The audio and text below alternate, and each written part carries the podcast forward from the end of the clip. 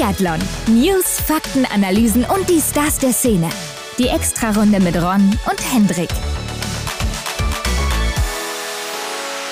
Herzlich willkommen zu einer neuen Extrarunde. Wir sind zurück, schon wieder an einem Freitag, Hendrik. Das gibt es doch gar nicht. Yes. Ja, mit einer besonderen Folge, denn heute sind wir nicht alleine hier. Wir haben Besuch von Laura Dahlmeier, the one and only. Ja, Henrik, ich glaube, im Biathlon muss man nicht lange erklären, wer das ist, aber wir machen es trotzdem. ja. Also Olympiasiegerin, genau. Weltmeisterin, Gesamtweltcup-Siegerin hat im Biathlon wirklich alles erreicht, was es zu erreichen gibt. Definitiv. Äh, war auf dem Weg, eine der größten zu werden, in die Geschichtsbücher einzugehen. Klar, da steht sie drin.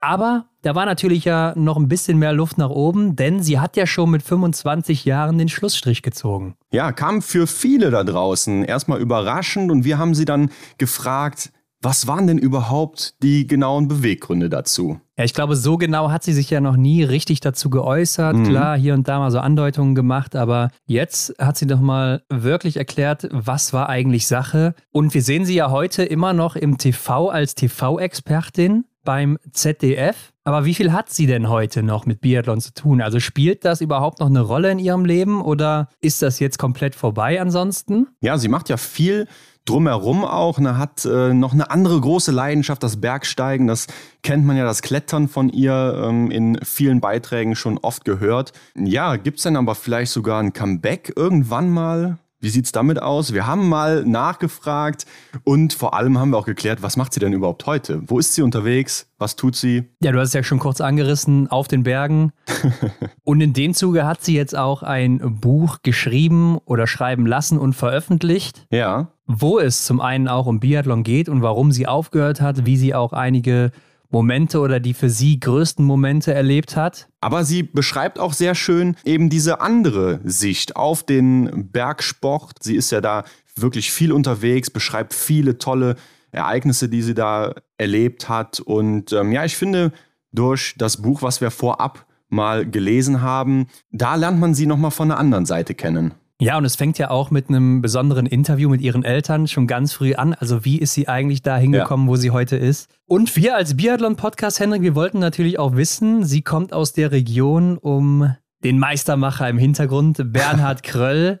Ja. Wie kann es denn sein, dass dieser Mann immer wieder so Top-Talente hervorbringt, wie eben sie, Magdalena Neuner, Miriam Neureuter, jetzt auch Selina Grozian oder auch Hanna Kebinger, David Zobel auch. Also wie kann das sein, dass der Mann immer die größten Talente Deutschlands hervorbringt? Was ist da so besonders? Also Leute, seid gespannt. So detailliert ist Laura wahrscheinlich noch nie auf ihre Biathlon-Karriere eingegangen. Ja, es war wirklich ein sehr interessantes Gespräch. Das stimmt uns ja auch so ein bisschen auf den Sommer ein. Ne? Denn klar, wir sind jetzt gerade kurz vor dem letzten Trimester. Dann ist schon wieder alles vorbei. Die Saison neigt sich dem Ende zu. Aber wir stimmen euch ja jetzt dann heute hiermit schon ein bisschen so auf unseren Sommer ein. Ne? Denn da beginnt wieder die Interviewzeit und ähm, ich glaube, das ist ein wirklich schönes Gespräch geworden. Ich würde sagen, wir springen rein, oder? Yes, let's go. Auf die Runde.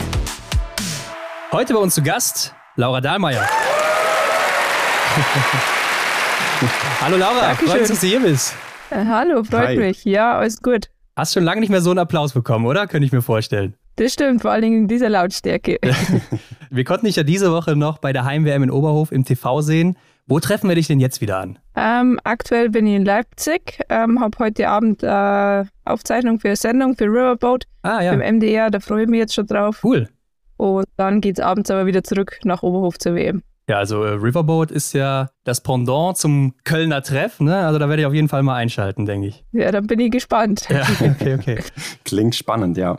Laura, heute bist du zwar keine Biathletin mehr, aber lass uns mal über deine Karriere sprechen. Wir wollen dann jetzt auch im weiteren Verlauf ja deine großen Momente nochmal in Erinnerung rufen. Dann hier und da auch dein neues Buch mit einfließen lassen mit dem Titel Wenn ich was mache, mache ich es gescheit. Richtig. Und verrat uns doch erstmal, wie du überhaupt zum Biathlon gekommen bist damals. Ähm, das war so, also ich komme aus Garmisch-Partenkirchen, habe mit Skifahren angefangen. Alpinskifahren war meine große Leidenschaft und ich habe mir zu Weihnachten einen Lenkbob gewünscht, habe vom Christkind einen Langlaufski bekommen mit sieben Jahren. Das hat mir überhaupt keinen Spaß gemacht. Ähm, ich habe aber dann mit neun ähm, Luftgewehrschießen ausprobieren dürfen über einen Bekannten meiner Eltern und das habe ich ziemlich cool gefunden und bin dann eigentlich übers Schießen zum Biathlon gekommen. Mhm. Dann waren die Langlaufski plötzlich wieder interessant. ja, dann war es schon klar. Also für Biathlon musst du auch Langlaufen lernen. Es ist natürlich schon ein deutlicher Unterschied im Vergleich zu die Alpinski. Also ich kann mich an eine Szene erinnern, ähm, als ich um die Kurve fahren wollte und wie bei den Alpinski auf die, auf die Kanten gegangen bin und bin aber einfach geradeaus in den Wald rein. ähm, sehr zur Freude meiner Eltern. also haben dann nochmal ein paar Geschichten aufleben lassen, auch im Zuge des Buches. Mhm. Habe ich mich da mit den Eltern getroffen und nochmal so ein bisschen Revue passieren lassen, wie das eigentlich alles so war. Gerade ähm, am Anfang, wenn es darum geht, die richtige Technik zu erlernen, ähm, ja, ich glaube, ich war da schon sehr stur und bockig. Mhm. Ja, kann man sehr gut nachlesen in deinem Buch. Aber wie kann man sich denn deine Jugend- und Juniorenjahre im Biathlon vorstellen? Warst du da auch schon immer die Beste? Also ich habe dann, wie gesagt, mit neun mit Biathlon angefangen, ähm, unter anderem mit den Geschwistern von der Magdalena Neuner. Wir waren da eine super Clique und ich habe bis zwölf Ski Alpin und Biathlon und Langlauf alles so gleichzeitig gemacht. Habe mich dann für Biathlon entschieden und ja, eigentlich kann man schon sagen, vom Deutschen Schülercup weg war ich eigentlich schon immer da weit vorne zu finden. Also ich habe den Deutschen Schülercup die Gesamtwertung gewonnen, ich habe im Deutschlandpokal die Gesamtwertungen gewonnen. Ja, bin dann auch recht schnell zu den Juniorenweltmeisterschaften mitgenommen worden, das nur als Jugendliche. Bin aber ganz normal in Garmisch auf der Schule gegangen. Also ja, eigentlich ist der Weg schon sehr konstant immer bergauf gegangen. Ach, du warst gar nicht auf einem Sportinternat, sondern in einer normalen Schule und hast dann immer freigenommen oder so? Ja, also es war schon sehr stressig. Also wenn ich jetzt zurückblicke, glaube ich, war so die Oberstufe 11., 12. Klasse so die stressigste Zeit überhaupt. Mhm. mhm. Zumindest ist, ja, es ist mir damals halt auch sehr stressig vorgekommen. In Bayern war zu der Zeit ähm, die Tendenz, dass man das G8 einführt, also auch noch verkürztes Gymnasium. Ja. Ich habe teilweise viermal in der Woche Nachmittagsunterricht gehabt und bin dann auch ins Training. Es war nicht so einfach, ähm, ja, Schulunterricht zu schwänzen oder ausfallen zu lassen. Natürlich hat sich die Schule bemüht, dass man da irgendwie einen Kompromiss findet, ähm, aber es war sicherlich nicht leicht und kann mich auch noch gut erinnern, als ich nach der 10. Klasse eigentlich mit der Schule aufhören wollte und da Gespräche geführt habe. Und ja, zum Glück habe ich gute Leute um mich herum gehabt, die gesagt haben, Mensch, jetzt probier es erst mal und ähm, das kriegen wir schon alles irgendwie hin. Ja, ist ja auch ganz gut verlaufen, kann man sagen.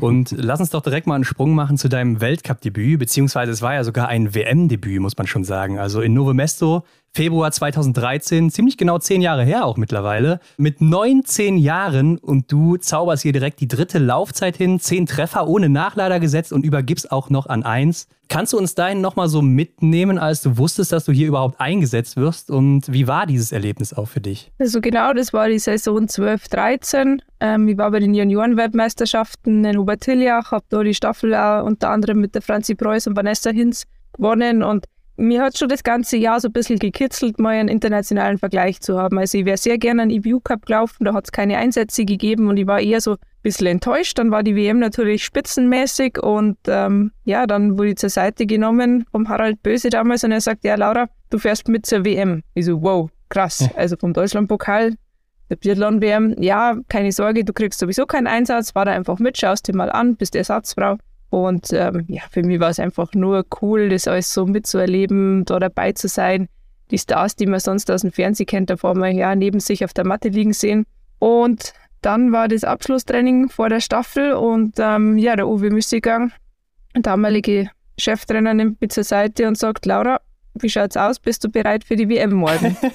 für die Staffel.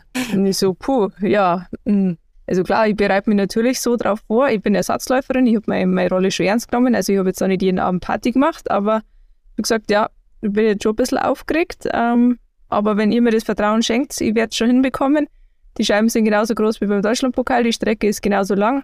Ich gebe mein Bestes, ich kann für nichts garantieren, aber warum nicht? Und ähm, ja, dann ist es tatsächlich losgegangen und ähm, es war eine ziemlich coole Erfahrung kann man sich gut vorstellen. Aber wie bist du damit umgegangen, dass es bei einer WM für dich losging, statt, ich sag mal, in einem normalen ähm, Weltcup? Ja, ich glaube, da darf man gar nicht zu viel drüber nachdenken. Also ich habe nicht versucht, ähm, mir dazu viele Gedanken zu machen, sondern ich bin so an die Sache rangegangen, dass ich gesagt habe, okay, das ist ein Biathlon-Rennen, Biathlon kann ich, ich bin schon viele Rennen gelaufen und ob jetzt da zwei Leute zuschauen oder zwei Millionen, ähm, das muss ich in dem Moment einfach ausblenden und es ist immer das Gleiche, man ist immer ein bisschen aufgeregt vor seinem Rennen, man will sein Bestes geben.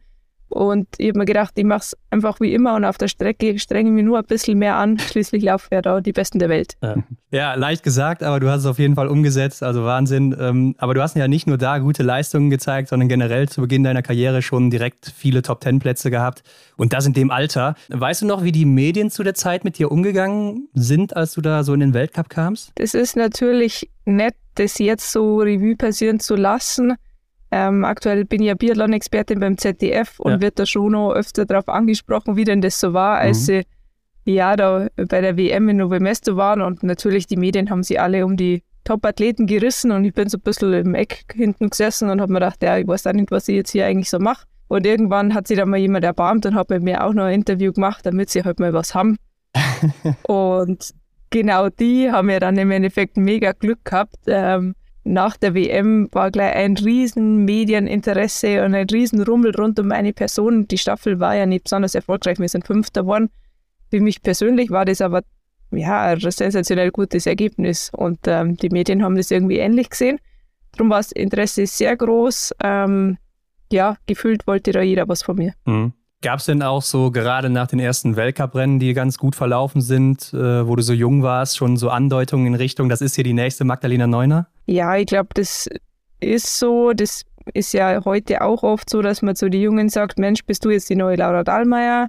Und so war es mhm. bei mir auch, bist du die neue Magdalena Neuner? Und da muss man, glaube ich, schon recht früh lernen zu sagen, hey, nein, ich bin nicht die neue Magdalena Neuner, ich bin Laura Dahlmeier, ich versuche meinen eigenen Weg zu gehen ähm, natürlich ist es ein riesengroßes Vorbild. Die Fußstapfen sind aber enorm groß und ähm, mein Ziel ist nicht, diese Fußstapfen nachzugehen, sondern ich versuche meinen eigenen Weg zu gehen. Ich schaue mir sehr gern das ab, was man sich abschauen kann. Ich lasse mich da sehr gern inspirieren. Aber das gebe ich auch die jungen Athleten gern mit. Es muss dann schon jeder versuchen, so seinen eigenen Weg zu gehen. Und dein Weg, der führte dich ja neben dem Biathlon auch immer wieder in die Berge zurück. Ne? Also hast immer viele Ausflüge in deiner Freizeit gemacht zum Klettern, äh, was ja eine große Leidenschaft von dir ist. Und im Buch beschreibst du ja auch schön diese Touren, ähm, die kann man schön nachverfolgen.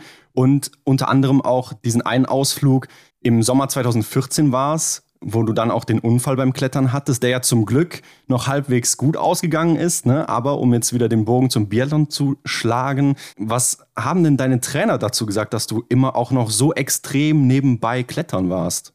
Ähm, ja, wie gesagt, ich komme aus Garmisch, ich komme aus die Berge.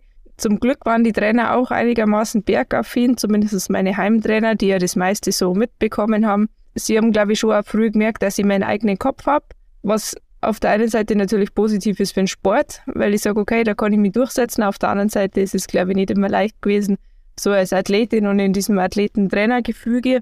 Und ich bin sehr froh, dass ich den Freiraum, den ich braucht habe, ähm, auch bekommen habe. Zumindest ja, in die Sommermonate, wo es einfach möglich war. Wie gesagt, es ist eine ganz große Leidenschaft von mir, es ist ein Teil von mir die Berge sind für mich immer so ein Kraftort, ein Rückzugsort. Und ich glaube, ich hätte jetzt im Sport nicht die Erfolge feiern können, wenn ich das nicht gehabt hätte, wenn ich diesen Ausgleich nicht gehabt hätte. Und genau bei dem Unfall war es ein bisschen unglücklich. Ähm, ich weiß gar nicht mehr ganz genau. Wir haben eigentlich Training gehabt und es war aber ein super schöner Tag. Und ähm, ja, ich glaube, ich habe irgendeine Ausrede mir einfallen lassen, warum ich doch zum Klettern gehe. Und genau dann ist was passiert. Und nachdem ich realisiert habe, okay, so ganz schlimm ist es nicht. Ich habe den äh, Sturz jedenfalls gut überlebt, war dann trotzdem im Krankenhaus. War die allergrößte Sorge, jetzt muss ich meinen Heimtrainer anrufen und mhm. ihm erklären, warum ich heute nicht im Training war und was dabei passiert ist. Und zum Glück hat er sehr cool reagiert. Er hat zu mir schon gesagt, äh, einen Dienstunfall können wir daraus nicht machen. Das ist jetzt schon privat, aber ansonsten passt es schon. War dir das Klettern denn aus deiner Sicht nie zu riskant in Hinsicht auf ja, deine Biathlon-Karriere? Nein. Also bei mir ist es so, das gehört dazu, das ist ein Teil von mir. Mhm. Ich glaube sowieso, wenn was passieren soll, dann passiert es auch und dann kannst du genauso gut auf der Eisplatte vor dem Bäcker ausrutschen oder einen Autounfall haben, wie es beim Klettern auch passieren kann. Natürlich ist es ein risikoreicher Sport und man muss sich schon überlegen, was mache ich da, welches Risiko will ich eingehen, aber nicht alles ist beim Klettern immer mit ganz viel Risiko verbunden, sondern Bergsport ist sehr vielseitig. Also ich kann Sportklettern gehen, ich kann Indoor-Bouldern gehen, Übrigens passieren beim Indoor-Bouldern die meisten Unfälle. Okay. Mhm. Weil da sie die meisten Leute ähm, den Knöchel verletzen, wenn sie, wenn sie loslassen. Ja. Und gar nicht unbedingt bei den abenteuerlichen Alpintouren, sondern da ist verhältnismäßig passiert da sehr, sehr wenig. Aber ich kann natürlich immer abwägen und kann überlegen, passt es jetzt gerade für mich oder nicht? Passt es in die Situation? Und ich habe ja immer gesagt, ich bin sehr froh, dass ich keine Profifußballerin bin oder ein Formel-1-Fahrer, wo das eben ganz klar verboten ist. Ich glaube, als Profifußballerin hättest du auch noch weniger Zeit dafür gehabt. Also das wäre, glaube ich, sehr eng geworden. Aber ja, ich glaube, es hätte auch keinen Sinn gemacht, dich einzusperren in dem Sinne oder das zu verbieten. Ne? Das hätte nichts gebracht. Aber gut, Laura, zwei Jahre nach deinem Debüt gab es dann schon den ersten äh, Weltcup-Einzelsieg für dich. Im Februar 2015 auch schon wieder Novo Mesto. Sprint, zehn Treffer gesetzt. Und dann warst du ja eigentlich schon Dauergast auf dem Podium. Und ich fand, das war so eine kurze Zeitspanne vom Debüt mit 19 bis hin zum ersten Sieg. Und dann warst du ja eigentlich schon die beste Deutsche im Team. Was hat denn dieser schnelle Aufstieg damals mit dir gemacht? Das ist lustig, dass ihr das jetzt so sagt, weil für mich war das war wirklich lange Zeit. okay. also dann liegen ja dazwischen die Olympischen Spiele 2014 und in der Saison waren wir mit der Staffel extrem erfolgreich, haben da fast jedes Rennen gewonnen, bis auf bei Olympia. Das äh, ja, ja. war Satz mit X. Ja. ich habe da schon lang drauf hingearbeitet und gewartet, dass es mit dem Podium klappt. Also ich bin ja gleich im Weltcup mit Platz 7, Platz 10 gestartet ja. und habe es dann nicht ganz geschafft, ähm, wirklich das Stockgeld zu erreichen. Und in Antholz ist dann so ein bisschen der Knoten geplatzt, als ich Dritte geworden bin und dann wirklich mit dem ersten Sieg. Und ja, das war so eine, so eine Entwicklung. Ich kann es gar nicht genau beschreiben, wie das, wie das eigentlich so vonstatten gegangen ist, aber es war sicher mein ganz großes Ziel, Weltspitze zu werden, da oben anzukommen. Und wir haben damals auch ein extrem gutes Teamgefüge gehabt. Also in Contiolati 2015 bei der WM sind sowohl die Herren als auch die Damen Weltmeister geworden mit den Staffeln. Ja. Und es war ein sensationeller Moment und das hat uns als Team nochmal so richtig zusammengeschweißt. Und ähm, ja, viele meiner Teamkollegen sagen, dass das eigentlich so der perfekte Moment war. Mhm. Ja, du hast ja auch in Kontiolahti bei der WM dann deine erste Einzelmedaille geholt, ne? mit Silber im Verfolger.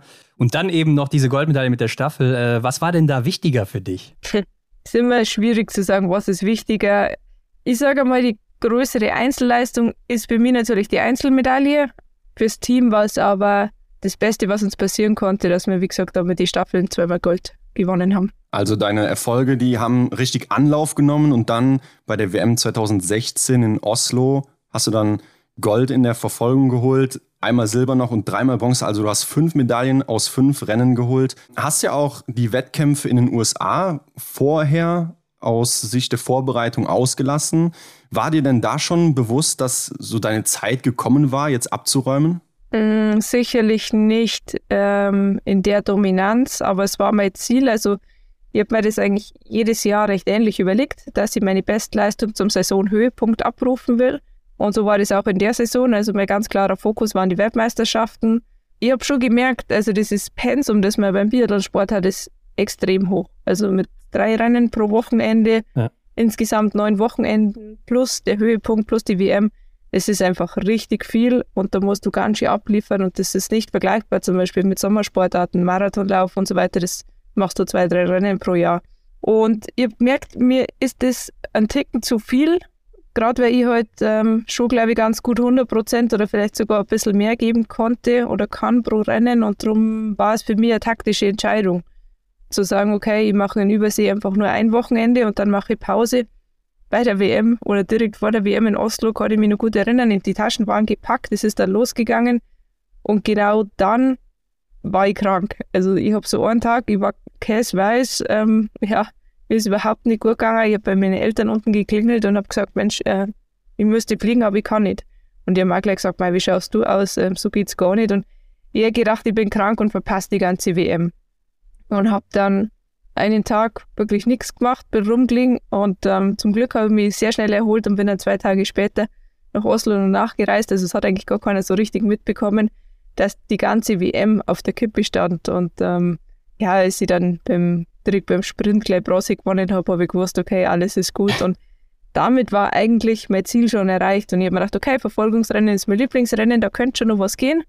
Und alles weitere war dann echt Zugabe. Glaubst du, es lief auch immer besser bei dir, wenn du so ein bisschen lockerer rangehen konntest? Ich glaube, dass das grundsätzlich so ist, wenn man locker und entspannt an die Sache rangehen kann, ist man immer befreiter. Aber das ist natürlich die ganz große Kunst. Also ich würde jetzt sagen, bei meinem Olympiasieg zum Beispiel war ich sicherlich nicht ganz locker, sondern ja. da war ich auch mega angespannt. Ja. Ich habe es versucht, so locker wie möglich zu nehmen, aber ah, also ja, beim ersten Rennen war ich selten wirklich locker. Anders dann schon beim Verfolgungsrennen, da geht der Sprint vorweg und der nimmt schon mal so ein bisschen, bisschen Druck raus, gerade wenn man ganz gute Ausgangsposition hat.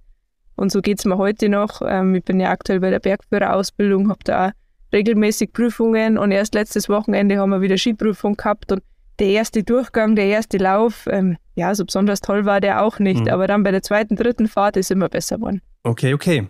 Na gut, dann gehen wir doch mal in die Folgesaison 2016-17. Du hast ja schon hier einen unglaublichen Start im Dezember mit drei Siegen, zwei zweiten Plätzen. Also du bist anscheinend dann auch sehr gut durch die Vorbereitung gekommen, gesund geblieben. Hast du denn hier irgendwas anders vorher gemacht als sonst? Weil du hattest ja häufig schon mal so Probleme zum Start, wo du dann nicht dabei warst. Ähm, puh, da kann ich mich gar nicht so genau dran erinnern, was ich da eigentlich im Vorfeld gemacht habe. Aber wenn mir nichts einfällt, dann war es sicherlich ein guter Sommer. Ja, ja. ähm, und, und hat das gut gepasst. Ja, klar, gesundheitlich war es auch nicht immer ganz einfach. Ich glaube, das hängt schon auch mit der Summation zusammen, beziehungsweise, ja, glaube ich, dass manchmal ja der Körper vielleicht ein bisschen schlauer ist ähm, als der Kopf. Mhm. Und wenn es dem Körper dann zu viel wird, dann ähm, ja, wird man halt einmal krank, dann wird man gezwungen, Woche Pause zu machen und das kann sich dann aber auch sehr positiv wieder auswirken das muss man, glaube ich, nur so akzeptieren und annehmen und sagen, okay, ich habe jetzt vielleicht eine Woche verloren, aber eigentlich auch ganz viel gewonnen. Und du warst ja dann auch in Gelb unterwegs. Ähm, es ist ein Trikot, wo viele sagen so, ja, es verleiht Superkräfte. Für andere ist es dann eher so eine Bürde. Beschreib uns mal deine Sicht aufs gelbe Trikot. Also, ich habe das in Östersund bekommen nach dem ersten Einzelrennen mhm. und beim Einlaufen, oder ich glaube, es war der Trainingstag davor, bin ich mit der Gabriela Kukalova um die Strecke gelaufen und sie schaut mich so an und sagt, sie glaubt, ich gewinne in diesem Jahr den Gesamtweltcup. und ich so, hä? Hat sie das jetzt wirklich gesagt? Hm, okay, na gut. Wir sind dann weitergelaufen und ja, das ist ein geiler Moment. Also wenn du als Athlet dieses gelbe Trikot haben darfst, sensationell. Auf der anderen Seite sieht natürlich jeder, dass du die Führende bist. Du wirst ständig darauf angesprochen, auch die Medien. Also auch wenn sich jemand mit Biathlon nicht besonders auskennt, aber er sieht, du hast das gelbe Trikot, dann, ähm, oh ja, du gewinnst hier ja eh alles.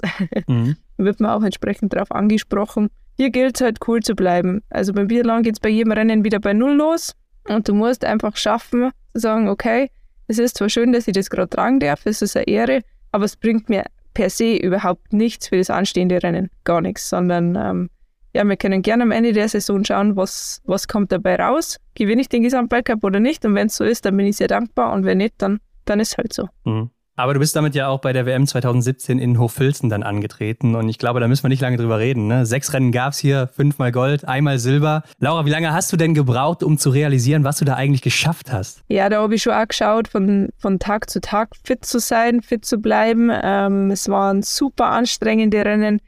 Und ich glaube, das habe ich wirklich erst so, ja, zwei, drei Monate später richtig realisiert. Das ist fraglich. Also soll man den Moment, also soll man den Erfolg in dem Moment noch mehr genießen? Ja, klar. Aber dann bereitet man sich vielleicht auch nicht ganz so hundertprozentig auf das nächste Rennen vor. Und das ist halt so ein Zwiespalt, den man beim Biathlon hat, einfach durch das, dass so viele Rennen dicht auf dicht sind.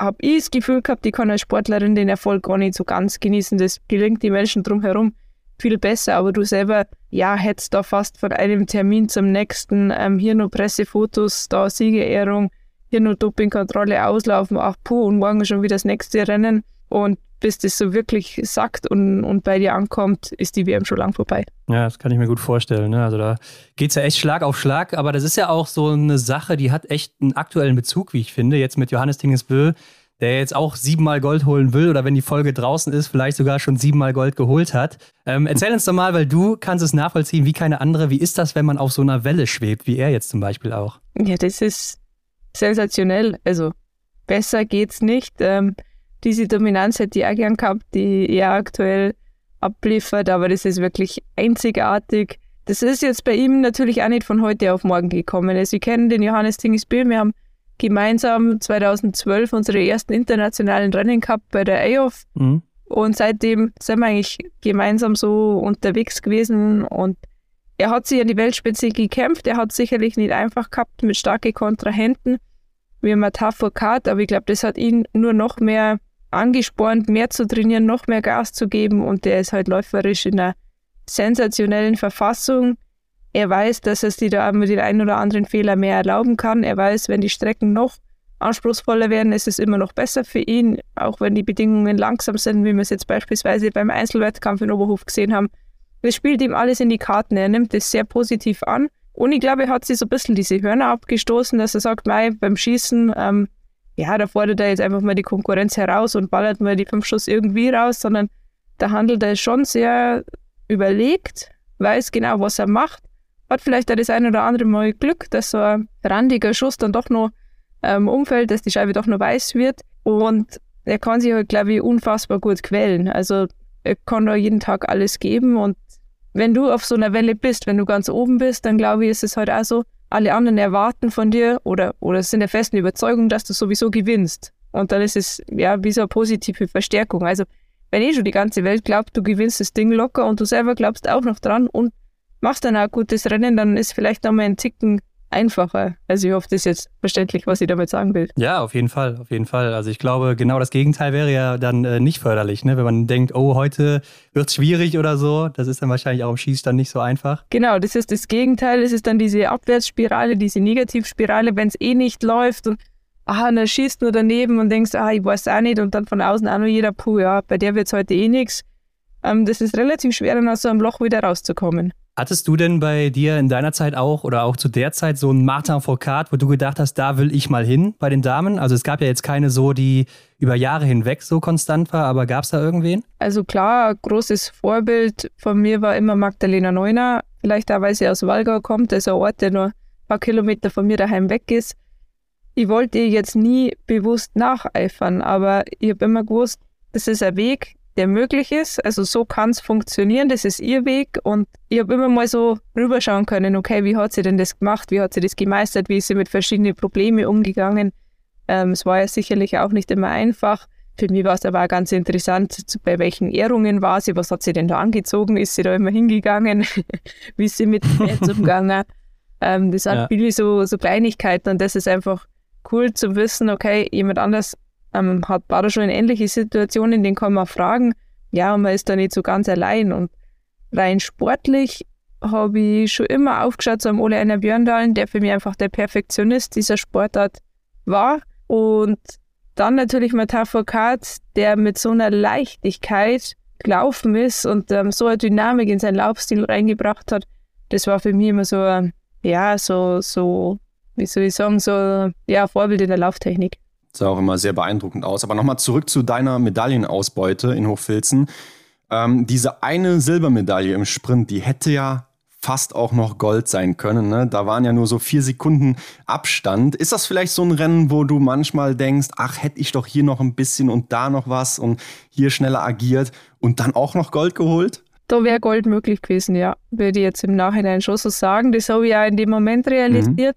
Mhm. Ja, es waren ein bisschen unglückliche Umstände, da war es sehr voll auf der Strecke. Ähm, bin da auch nicht so gut um die, um die anderen Athleten rumgekommen. Also ich weiß schon, wo ich die Sekunden verloren habe.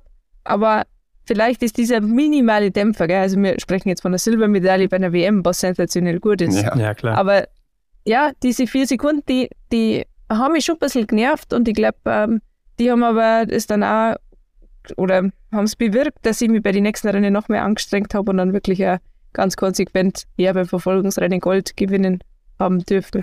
Ja, ich glaube auch, das war vielleicht auch gut, dass es so früh passiert ist. Ne? Das hatte ich nochmal angespornt. Aber du hast zu dieser Zeit 14 Podestplätze hintereinander mit Staffeln. Wie ist es denn dann, wenn man plötzlich, du hattest danach so eine Phase, wo es dann nicht mehr so häufig auf Podest ging. Wie ist es, wenn das dann so umswitcht? Und dann bist du auf einmal nur noch irgendwie sechste, siebte, achte, zehnte und du kommst nicht mehr auf das Podest. Ja, das ist gut, dass man so negative Ereignisse ja ganz gut ausblenden kann und vergessen kann. Ehrlich gesagt kann ich mich da gar nicht mehr so sehr daran erinnern. Es hat meistens schon einen Grund. Also es hat einen Grund, warum du ganz vorne bist und es hat auch einen Grund, ähm, warum es vielleicht einmal nicht mehr so klappt. Und es gehört ja beim Biathlon auch sehr viel dazu. Wenn du Weltspitze sein willst, dann muss alles perfekt passen. Ein achter Platz ist sicherlich nicht schlecht, aber du wirst natürlich immer an den Erfolgen gemessen, die du davor abgeliefert hast. Ja. Und am Ende war es so, es war dein Winter, du holst den Gesamtweltcup, die Einzelkugel hast du gewonnen und auch die Verfolgung. Und vor Oslo war ja der Gesamtsieg schon klar. Äh, hat man da denn überhaupt dann noch Lust so aufs letzte Wochenende, weil ja irgendwie das Ziel fehlt, oder? Ja, ich war da schon eher so mit der Organisation von dem sogenannten oder von dem sogenannten Kugelfest beschäftigt. Also da habe ich mir als Vorbild die Viktoria Rebensburg genommen, die hat damals die kleine Kristallkugel gewonnen und hat bei ihr daheim ein Kugelfest veranstaltet. Und ähm, ja, ich habe gesagt, wenn ich den Gesamtweltcup gewinnen sollte, dann feiere ich auch ein Kugelfest. Und ich kann mich heute noch ganz genau erinnern, wie in Oslo dann daheim mit verschiedenen Locations und Berghütten telefoniert habe und schon alles organisiert habe für das Kugelfest. An die Rennen kann ich mich ehrlich gesagt ähm, gar nicht mehr erinnern. Ähm, ja, natürlich ist da ein Stück weit die Luft raus. Das Ziel fehlt vielleicht ein bisschen. Ähm, das ist schon auch so ein Punkt bei mir. Ich bin jetzt nicht so heiß drauf, den Erfolg immer zu bestätigen, sondern mich reizen halt vor allen Dingen irgendwie neue Ziele. Ja, auf der anderen Seite, wenn du aber auch so erfolgreich bist und so gut bist in der Saison, dann wirst du nie davor mich Vorletzte, sondern dann ja, bist du schon immer noch im vorderen Feld. Ja, klar.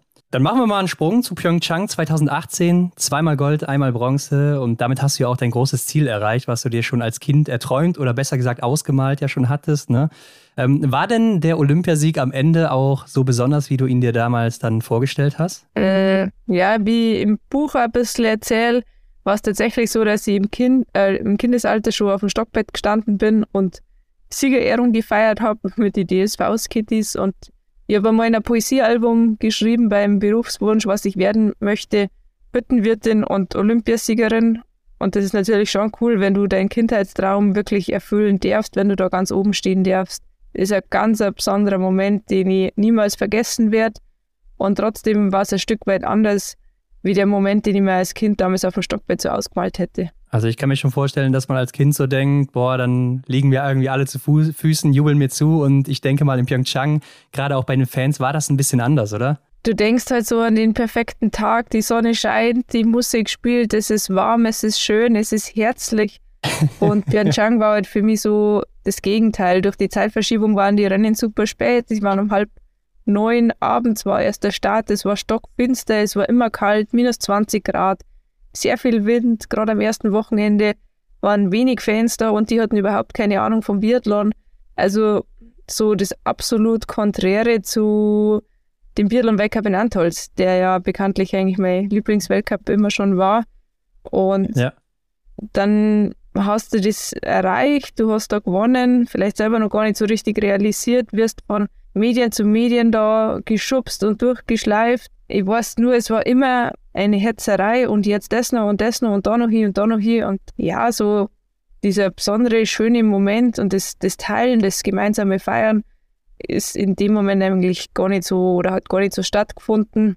Und irgendwann, ja, gegen Mitternacht war ich dann mal im Deutschen Haus, da habe ich mit dem Andi Wellinger gemeinsam gefeiert, der ist nämlich am gleichen Tag auch Olympiasieger geworden und das war dann wieder cool, das hat da Spaß gemacht, da waren meine Eltern da und nur zwei Freunde von daheim, aber trotzdem alles in allem, ja, war es nicht so beeindruckend, wie man das gedacht hätte. Ich habe mich beim Lesen des Buches gefragt, was war denn eigentlich das Ziel? War es Olympiasiegerin werden oder war es Olympiasiegerin im Biathlon zu werden? Also war Biathlon vielleicht auch nur so ein Mittel zum Zweck oder das am besten konntest? Boah, gute Frage. Also, hey, wenn ich jetzt Biathlon-Siegerin, äh, Entschuldige, Olympiasiegerin in der Abfahrt geworden wäre beim Alpinskifahren, warum nicht?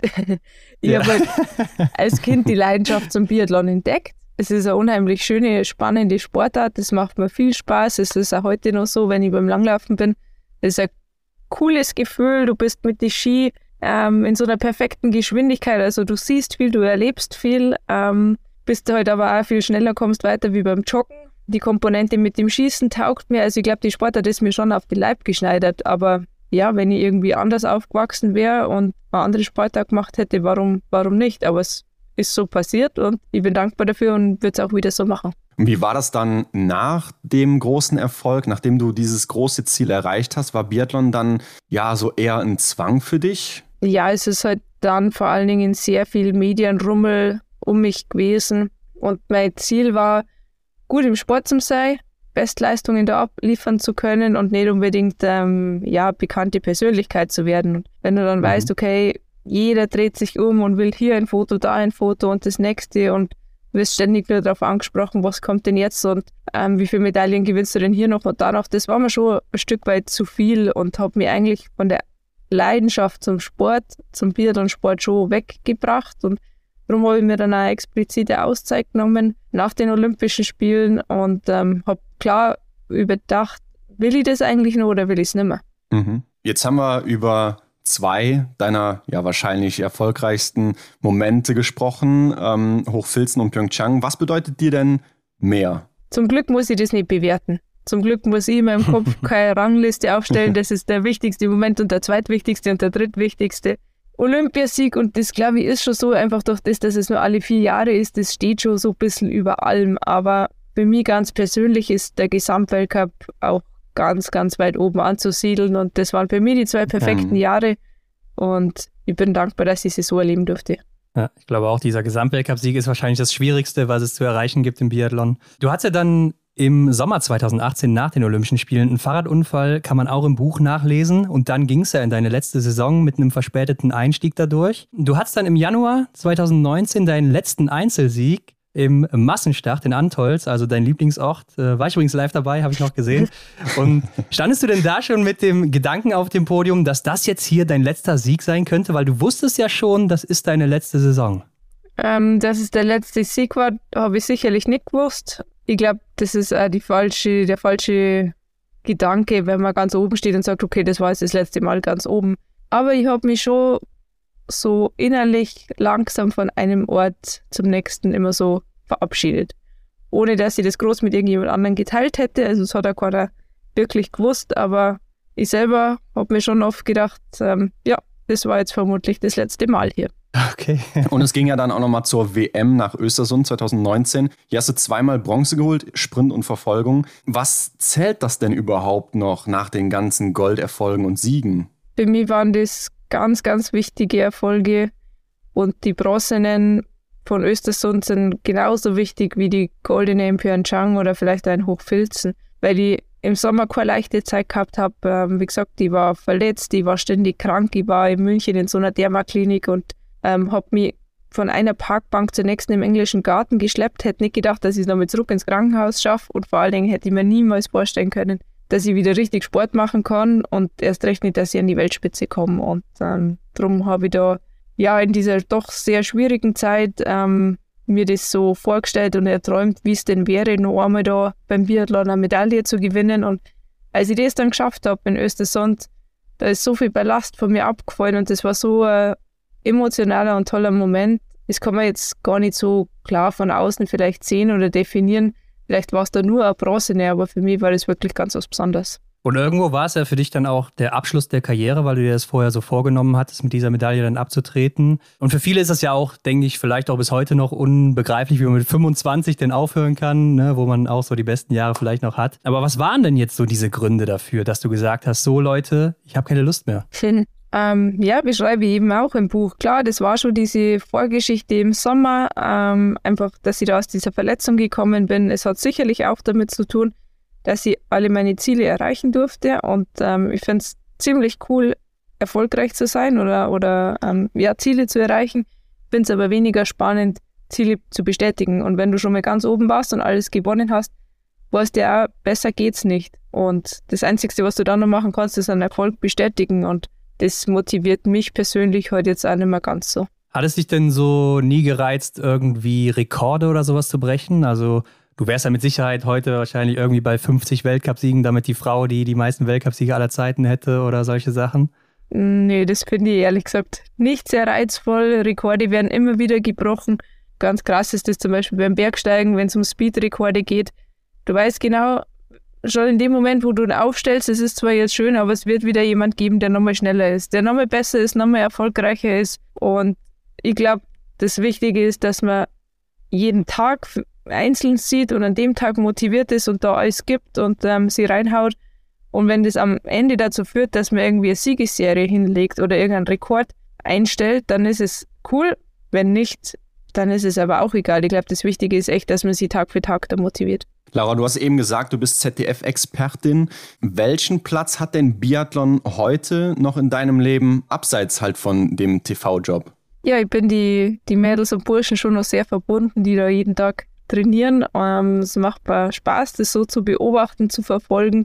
Äh, ab und zu mal nur gemeinsam die Skiroller anzuschnallen oder eine Runde zu drehen. Aber ganz klar ist es auch so, dass es nicht mehr erste Priorität hat, sondern jetzt habe ich richtig viel Zeit, meine Bergleidenschaft auszuleben. Wie gesagt, ich mache gerade eine Ausbildung zur Bergführerin, ja, verbringe da sehr viel Zeit. Und wenn Biathlon ist, dann kann ich mich wieder fokussieren, dann äh, macht es mir Spaß, dann tauche ich wieder ein in diese Welt. Wenn aber kein Biathlon ist, gibt es in meinem Leben mittlerweile auch was anderes. Jetzt hast du ja eben gesagt, Antolz ist so dein Lieblingsort und du bist jetzt 29, Laura. Und ja, du weißt ja, 2026, da gibt es in Antolz Olympische Spiele. Also Freue ich mich. hast du nochmal drüber nachgedacht? Freue ich mich, als TV-Expertin mit dabei zu sein und ich hoffe, dass es eine richtig coole olympische Zeit wird da. Ähm, leider war ich ja jetzt in Peking nicht mit dabei, sondern habe das Ganze aus Mainz verfolgt. Ähm, das war okay, arbeitstechnisch, aber das war sicherlich auch nicht das Olympia, wie ich es gerne erlebt hätte und darum freue ich mich sehr auf Antolz und ich freue mich noch mehr, dass ich nicht mehr selber laufen muss. Schade, aber äh, okay, muss man so akzeptieren.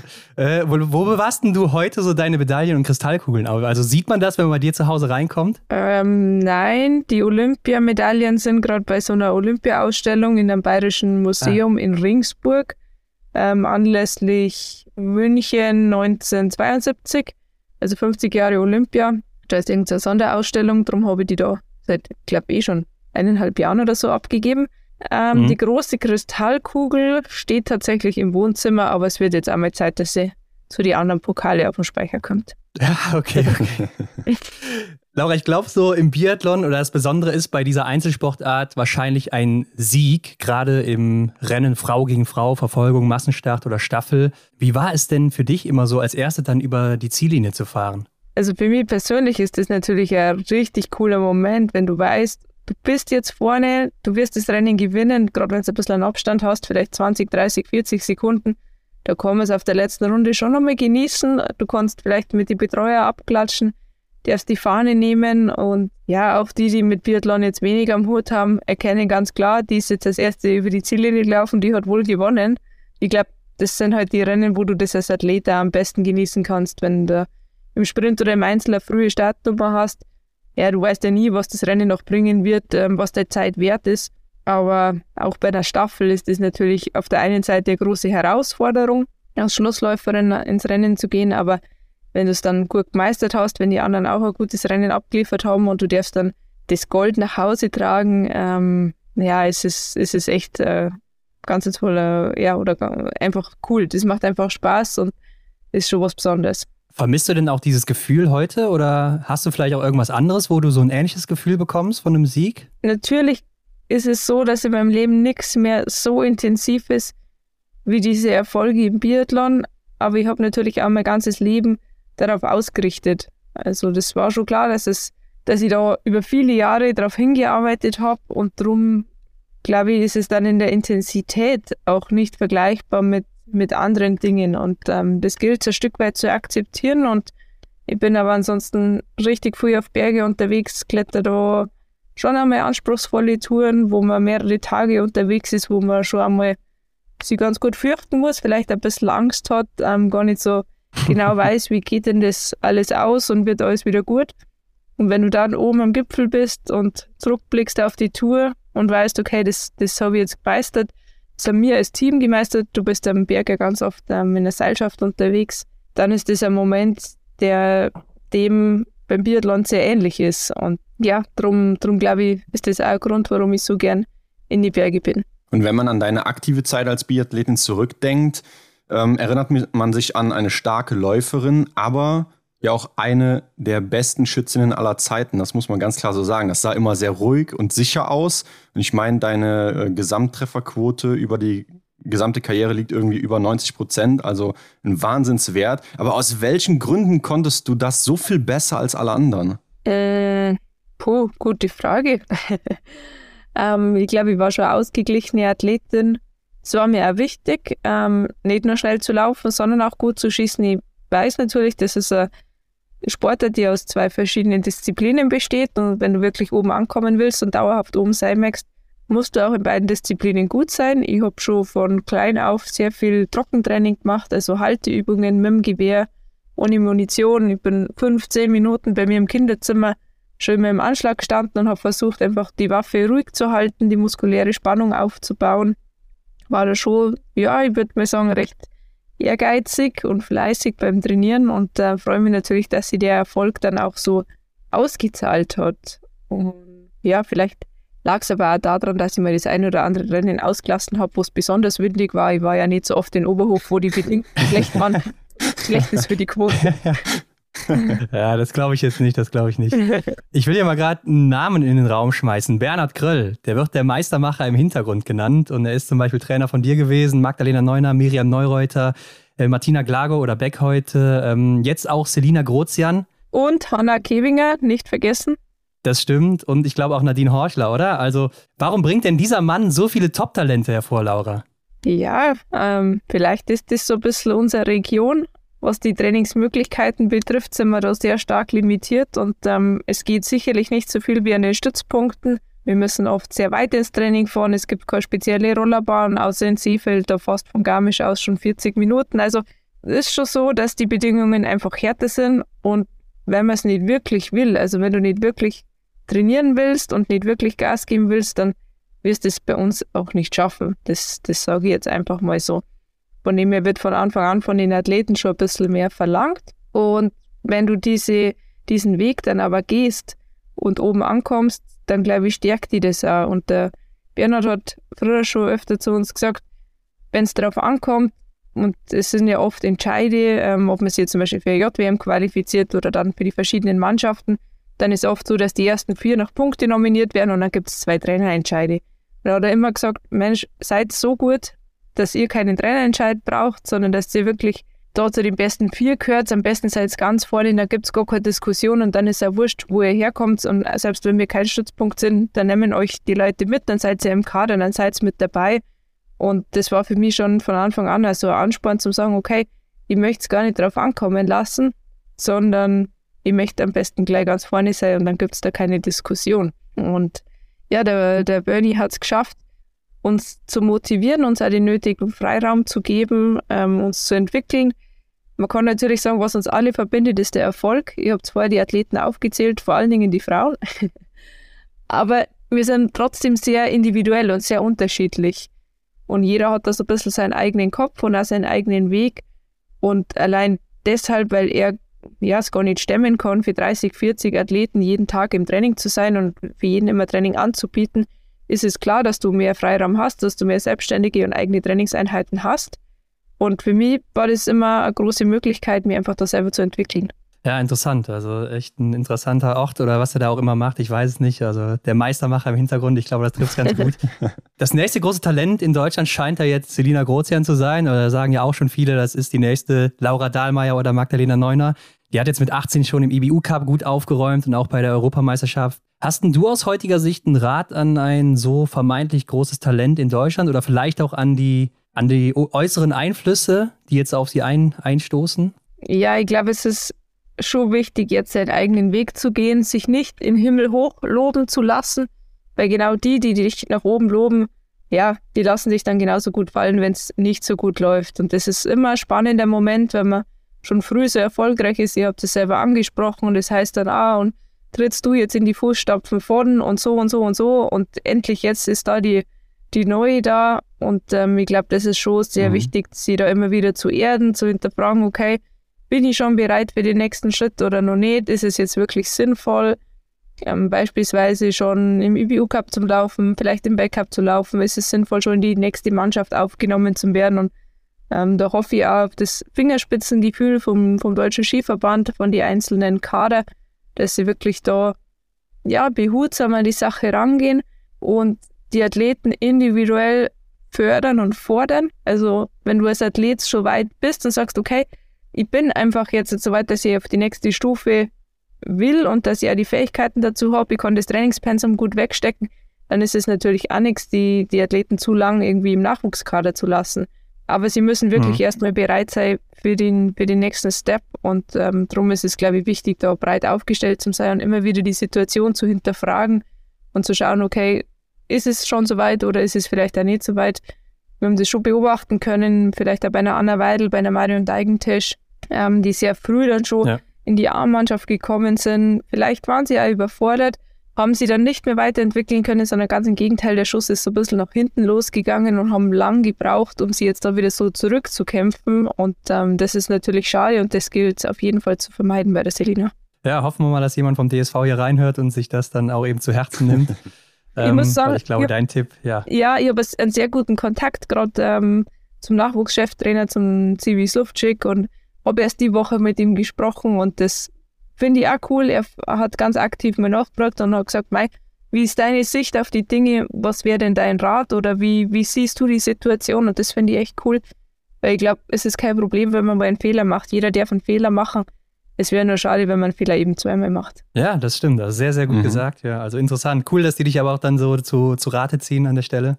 Finde ich sehr gut. Laura, jetzt haben wir ja immer mal wieder dein Buch erwähnt und jetzt ist natürlich auch mal die Frage, wie bist du denn jetzt da überhaupt zugekommen, ein Buch zu schreiben? Ähm, ja, es hat eine Anfrage gegeben und es hat immer mal wieder Anfragen gegeben von verschiedenen Verlagen und ähm, letztes Jahr hat der Riva Verlag bei mir angefragt, oder jetzt, ja, ist schon ein gutes Jahr her, ähm, ob ich mir vorstellen könnte, ein Buch zu schreiben. Und dann habe ich mir gedacht, Mensch, so eine Biografie, das schreibst du eigentlich erst, wenn du alt bist und nicht mehr so viel erlebst und ähm, ich habe ja schon noch einiges vor in meinem Leben.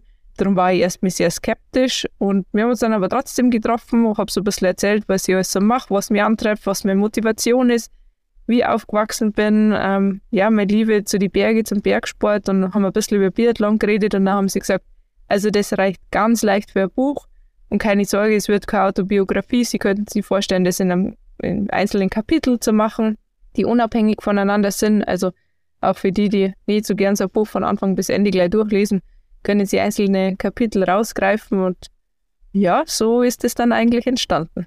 Und das habt ihr dann innerhalb von einem Jahr auf die Beine gestellt oder wie lange zog sich das? Ja, genau. Also ähm, unser Ziel war es, dass es jetzt zur Biathlon-WM rauskommt und ich habe gestern Abend das allererste Buch selber äh, in der Hand gehalten, habe jetzt das erste ja. Exemplar und es ist schon cool, wenn man das dann so in den Händen halten darf und wenn das dann doch klappt hat. Ähm, ich war ja auch im letzten Jahr sehr viel unterwegs, habe das Buch mit einer Co-Autorin geschrieben, mit der Franziska Cucera, die da einen super Job gemacht hat. Wir haben uns öfter in München getroffen, wir haben gesummt, wir haben telefoniert. Zum Glück war sie sehr flexibel, weil ja, es ist, glaube ich, auch nicht immer ganz einfach mit mir. Gerade durch das, mhm. dass ich so viel unterwegs bin. Und zum Schluss raus ist es jetzt auch nochmal gut stressig geworden. Klar, du hast Termine, die du einhalten musst, damit das Buch rechtzeitig ins Lektorat kommt, dann wird es hier nochmal überarbeitet. Das ist auch ein ständiger Prozess. Und man arbeitet dann wirklich an so Details, an Feinheiten und es ist rechtzeitig in Druck gekommen. Und ich glaube, es kommt jetzt auch rechtzeitig raus. Am 21.02. wird es veröffentlicht und dann kann man es auch wirklich überall kaufen, in jedem Buchladen. Und aktuell ist es aber schon vorbestellbar. Ja, und wahrscheinlich auch online, genau, ne, beim Online-Händler des Vertrauens. Ähm, aber da wird es jetzt auch um Biathlon gehen, um deine Beweggründe, warum du aufgehört hast, kann man da alles nochmal detaillierter nachlesen. Und natürlich, wie du jetzt mit deinen ganzen Touren umgehst. Du nimmst die Leute auch mit auf die Touren. Man erfährt auch, wie du überhaupt zur Leistungssportlerin oder zu dieser Verbundenheit zu den Bergen gekommen bist. Und da fand ich auch ganz interessant, du hast so ein Interview mit deinen Eltern geführt, ne? Ja, genau. Also wir wollten natürlich das irgendwie so darstellen, wie das als Kind war. Und ähm, ich habe dann meine Eltern ein bisschen gefragt und habe mir da verschiedene Geschichten erzählen lassen. Und irgendwann habe ich mir dann gedacht, na, also ich kann ja jetzt auch nicht aus den Augen einer zweieinhalbjährigen erzählen, da kann ich mich gar nicht mehr dran erinnern. Das ist dann auch nicht authentisch. Und dann war es eigentlich die Idee von der Franziska, dass wir das einfach als Gespräch machen. Und wir ja, haben uns mhm. dann zu viert, also meine, meine Eltern und ich plus die Co-Autorin haben uns in Garmisch getroffen und haben einen recht netten Nachmittag gehabt und haben die alten Geschichten da mal aufleben lassen. Und es ist auch cool, weil klar, du machst ja nicht immer alles mit beiden Elternteilen, sondern oft nur mit einem und das Elternteil, das nicht mit dabei ist, weiß ja dann oft auch gar nicht, wie war denn das eigentlich in der Situation. Und ähm, ja, wir haben da schon nochmal viel so erzählt und das war, glaube ich, auch für die zwei so ein bisschen so ein Aha-Erlebnis. Okay, wie ist denn eigentlich euch in der Situation gegangen? Und ähm, ja, war, war richtig toller Nachmittag und die konnten nur jedem empfehlen. Setzt euch mal mit die Eltern hin und ähm, überlegt mal, wie denn das so war als Kind. Ja, also ich fand es echt interessant an der Stelle mal zu lesen, was auch die Eltern über einen selber sagen, wie man so drauf ist, weil ich glaube, man selbst hat ja ein ganz anderes Bild von sich. War eine spannende Sache. Ja, ähm, ansonsten hast du gerade schon gesagt, du bekommst ja recht viele Anfragen oder auch gerade für so ein Buch, aber ich kann mir vorstellen, auch besonders viele Anfragen für TV-Auftritte oder Interviews oder sonstiges. Aber mir kommt es so vor, als würdest du da relativ wenig machen in die Richtung. Äh, stimmt das? Also würdest du das auch sagen? Und wenn ja, warum ist das so? Also ich finde, ich mache gerade verdammt viel. Ja. Definitiv viel mehr ähm, als früher, zumindest so rein freiwillig. Ähm, ja, irgendwann lernst du schon auch Nein zu sagen, du, du lernst abzuwägen. Als Sportlerin war es bei mir immer so, ich möchte eine gute Sportlerin sein und um gut im Sport zu sein, muss ich viel trainieren und nicht äh, von einer Talkshow zur nächsten zu hüpfen. Ähm, mhm. Das kann ich schon mal machen, wenn es reinpasst, aber auch da ist es so, dass ich meine Zeit sehr gern effizient gestalte, geballt. Dann habe ich von mir aus mal so eine Woche, wo ich das wegarbeite oder ich mache eine Pressekonferenz und ähm, ja, dann passt es wieder und die restliche Zeit nutze ich zum Trainieren und heute ist es ganz ähnlich. Ich bin einfach super gerne in die Berge unterwegs. Das ist das, was mir Spaß macht, was mich motiviert. Und das sind auch die Geschichten, die ich da erlebt, die ich dann später im Interview erzählen kann. Also es bringt mir ja nichts, von einer Talkshow zur nächsten zu gehen. Was soll ich denn den Leuten nur erzählen, dass ich gestern in der anderen Talkshow war und übermorgen gehe zur nächsten? Also ich glaube, man muss schon auch noch irgendwas erleben und ähm, wissen, wo man hingehört, was, einem, was einen wirklich antreibt und dann berichte ich gern darüber. Aber ja, nur den ganzen Tag mit den Medien da abgeben, ist jetzt nicht so das, was ich wirklich gern mache und was mich wirklich antreibt. Das kann ich mir vorstellen und wahrscheinlich sind es oft dieselben Fragen und dann wiederholt sich das alles. Also wie dem auch sei, ähm, du schreibst im Buch, ohne konkrete Zielsetzung kann ich nichts erreichen. Laura, was sind denn deine nächsten Ziele? Ich möchte jetzt als nächstes die Bergführerausbildung erfolgreich abschließen. Es geht schon langsam auf die Zielgerade. Das ist eine Berufsausbildung, die Minimum zweieinhalb Jahre dauert. Und ich habe jetzt mal überlegt, ich habe schon, ich glaube, 30 von 31 Prüfungen geschafft. Also es fehlt wirklich nur noch eine. Davor ist noch mehr Ausbildungswoche und das ist so der nächste Big Step. Und wo es danach hingeht, weißt du aber noch nicht. Ich habe schon was im, im Kopf, aber ähnlich wie ja. ich es im Buch beschreibe, ja, ja, ich wusste das. Ich dachte, du hast es vergessen. davor schon groß auszuplaudern. ja. Ich habe gehofft, du hast es vergessen, aber gut. Laura, wir haben zum Abschluss noch eine Rubrik, die wollen wir noch schnell mit dir machen. Schnellfeuer. Yes. Genau, so heißt sie. Das sind Fragen und Aufgaben, die kannst du wirklich kurz und knackig beantworten mit einem Satz, mit einem Wort, wie du magst. Die erste Frage ist, hattest du ein Ritual vor jedem Rennen? Ja, tief durchatmen. Äh, ich glaube, das hast du schon beantwortet, ne? Dein Lieblingsort im Biathlon, außer die Heimorte Ruhpolding und Oberhof? Mein Lieblingsort ist ganz klar Antholz. Deine Lieblingsdisziplin ist wahrscheinlich auch klar? Verfolgungsrennen. ja. äh, stehend oder liegend schießen? Stehend. Liegend ist ein hm. bisschen immer so eine Zitterpartie. Da fühlt sich vielleicht alles gut an, aber dann liegst du einen Millimeter falsch und auf einmal ist es ein Fehler, ohne dass man es richtig merkt. Und beim Stehen ist es schon so, wenn du nicht im Schwarzen bist und abdrückst, dann kann es nichts werden. Was ist für dich das Coolste am Biathlon? Die Kombination aus zwei so gegensätzlichen Sportarten und dass man sie auf der Strecke richtig auspowern kann, aber ohne gutes Schießergebnis kannst du trotzdem nicht oben stehen. Und was war für dich so das Nervigste immer am Biathlon, auch gerade als Biathletin? die unzähligen Interviews, Fotos und Autogramme geben. ja, das habe ich mir schon fast gedacht. Und welcher war dein schönster Moment im Biathlon? Boah, also wenn ich einen rausgreifen muss, greife ich trotzdem wieder Olympia raus, aber vielleicht nur, weil ich so oft drüber sprich. Ich glaube, es war, waren so viele tolle Momente und ich glaube, jetzt Mal, wenn du ganz oben stehen darfst auf dem Podium, das ist ein einzigartiger Moment. Okay, dann kannst du jetzt den besten Biathleten oder die beste Biathletin der Welt zusammenstellen. Welche Eigenschaften würdest du nehmen und von wem? Es ist auch egal, ob Frau, Mann, aktiv oder inaktiv. Ja, da ist jedenfalls ganz, ganz viel Johannes Tinges Bö dabei. Dann ist dann natürlich so vom Läuferischen, von der Dynamik her, ein Matafo Kat dabei. Es ist das strahlende Siegerlächeln von der Magdalena Neuner. Ja. Und ansonsten die Summe aller Erfahrungen aller Biathleten auf der Welt. Also viele nennen auch immer dich hier beim Schießen zum Beispiel. Mhm. Ja, cool. Ja. Ich nehme mich jetzt Und, nicht selber. ja, okay. ja. Und abschließend wollen wir noch wissen, was würdest du auf eine Plakatwand schreiben in einer großen Stadt, wo es jeder lesen kann? Und es soll keine Werbung sein. Hast du da eine Nachricht an alle da draußen? Live the life you love. Ja, sehr schön, sehr schön.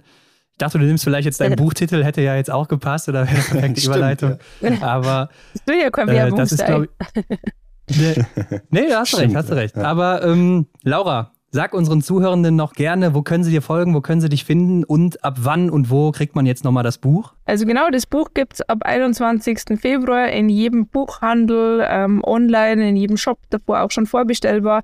Wie auch immer, würde mich freuen, wenn ihr Lust habt, das zu lesen. Bin gespannt auf eure Rückmeldung. Ansonsten kann man mir folgen auf Instagram. Da bin ich schon ja, recht gut aktiv, glaube ich. Mache das auch alles selber.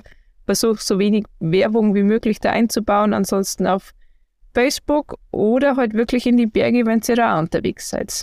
Ja, perfekt. Dann mhm. sagen wir an der Stelle vielen Dank für deine Zeit, hat viel Spaß gemacht, war sehr interessant, Laura, das Absolut. aus deiner Sicht mal zu hören mit so vielen Erfolgen. Und äh, ja, wir wünschen dir alles Gute und komm gerne wieder, wenn du was Neues hast. Sehr gern, macht es gut, liebe Grüße. Tja, ein Comeback werden wir wahrscheinlich nicht sehen, aber damit habe ich jetzt auch nicht wirklich gerechnet. Ja, ich ehrlich gesagt auch nicht. Ich denke, ihre Äußerungen waren glasklar, aber sie bleibt uns sehr erhalten als TV-Expertin. Also da scheint noch nicht Ende zu sein. Also kann man sich auf tolle Expertisen weiterhin freuen. Ja, aber ich glaube, es wäre auch echt schwierig geworden. Klar, sie ist 29 in einem guten Alter, aber jetzt nochmal wirklich in Topform zu kommen, äh, mhm. nachdem man auch jetzt schon ein paar Jährchen wieder raus ist, ist wahrscheinlich auch nicht so leicht. Glaube ich auch, das kostet sicherlich nochmal einiges an Arbeit, um da überhaupt nochmal Anschluss zu finden. Natürlich sehr schade für Biathlon Deutschland. aber wer weiß, vielleicht eben mit Selina de Grozian ja wirklich schon die nächste Laura Dahlmeier oder Magdalena Neuner in den Startlöchern.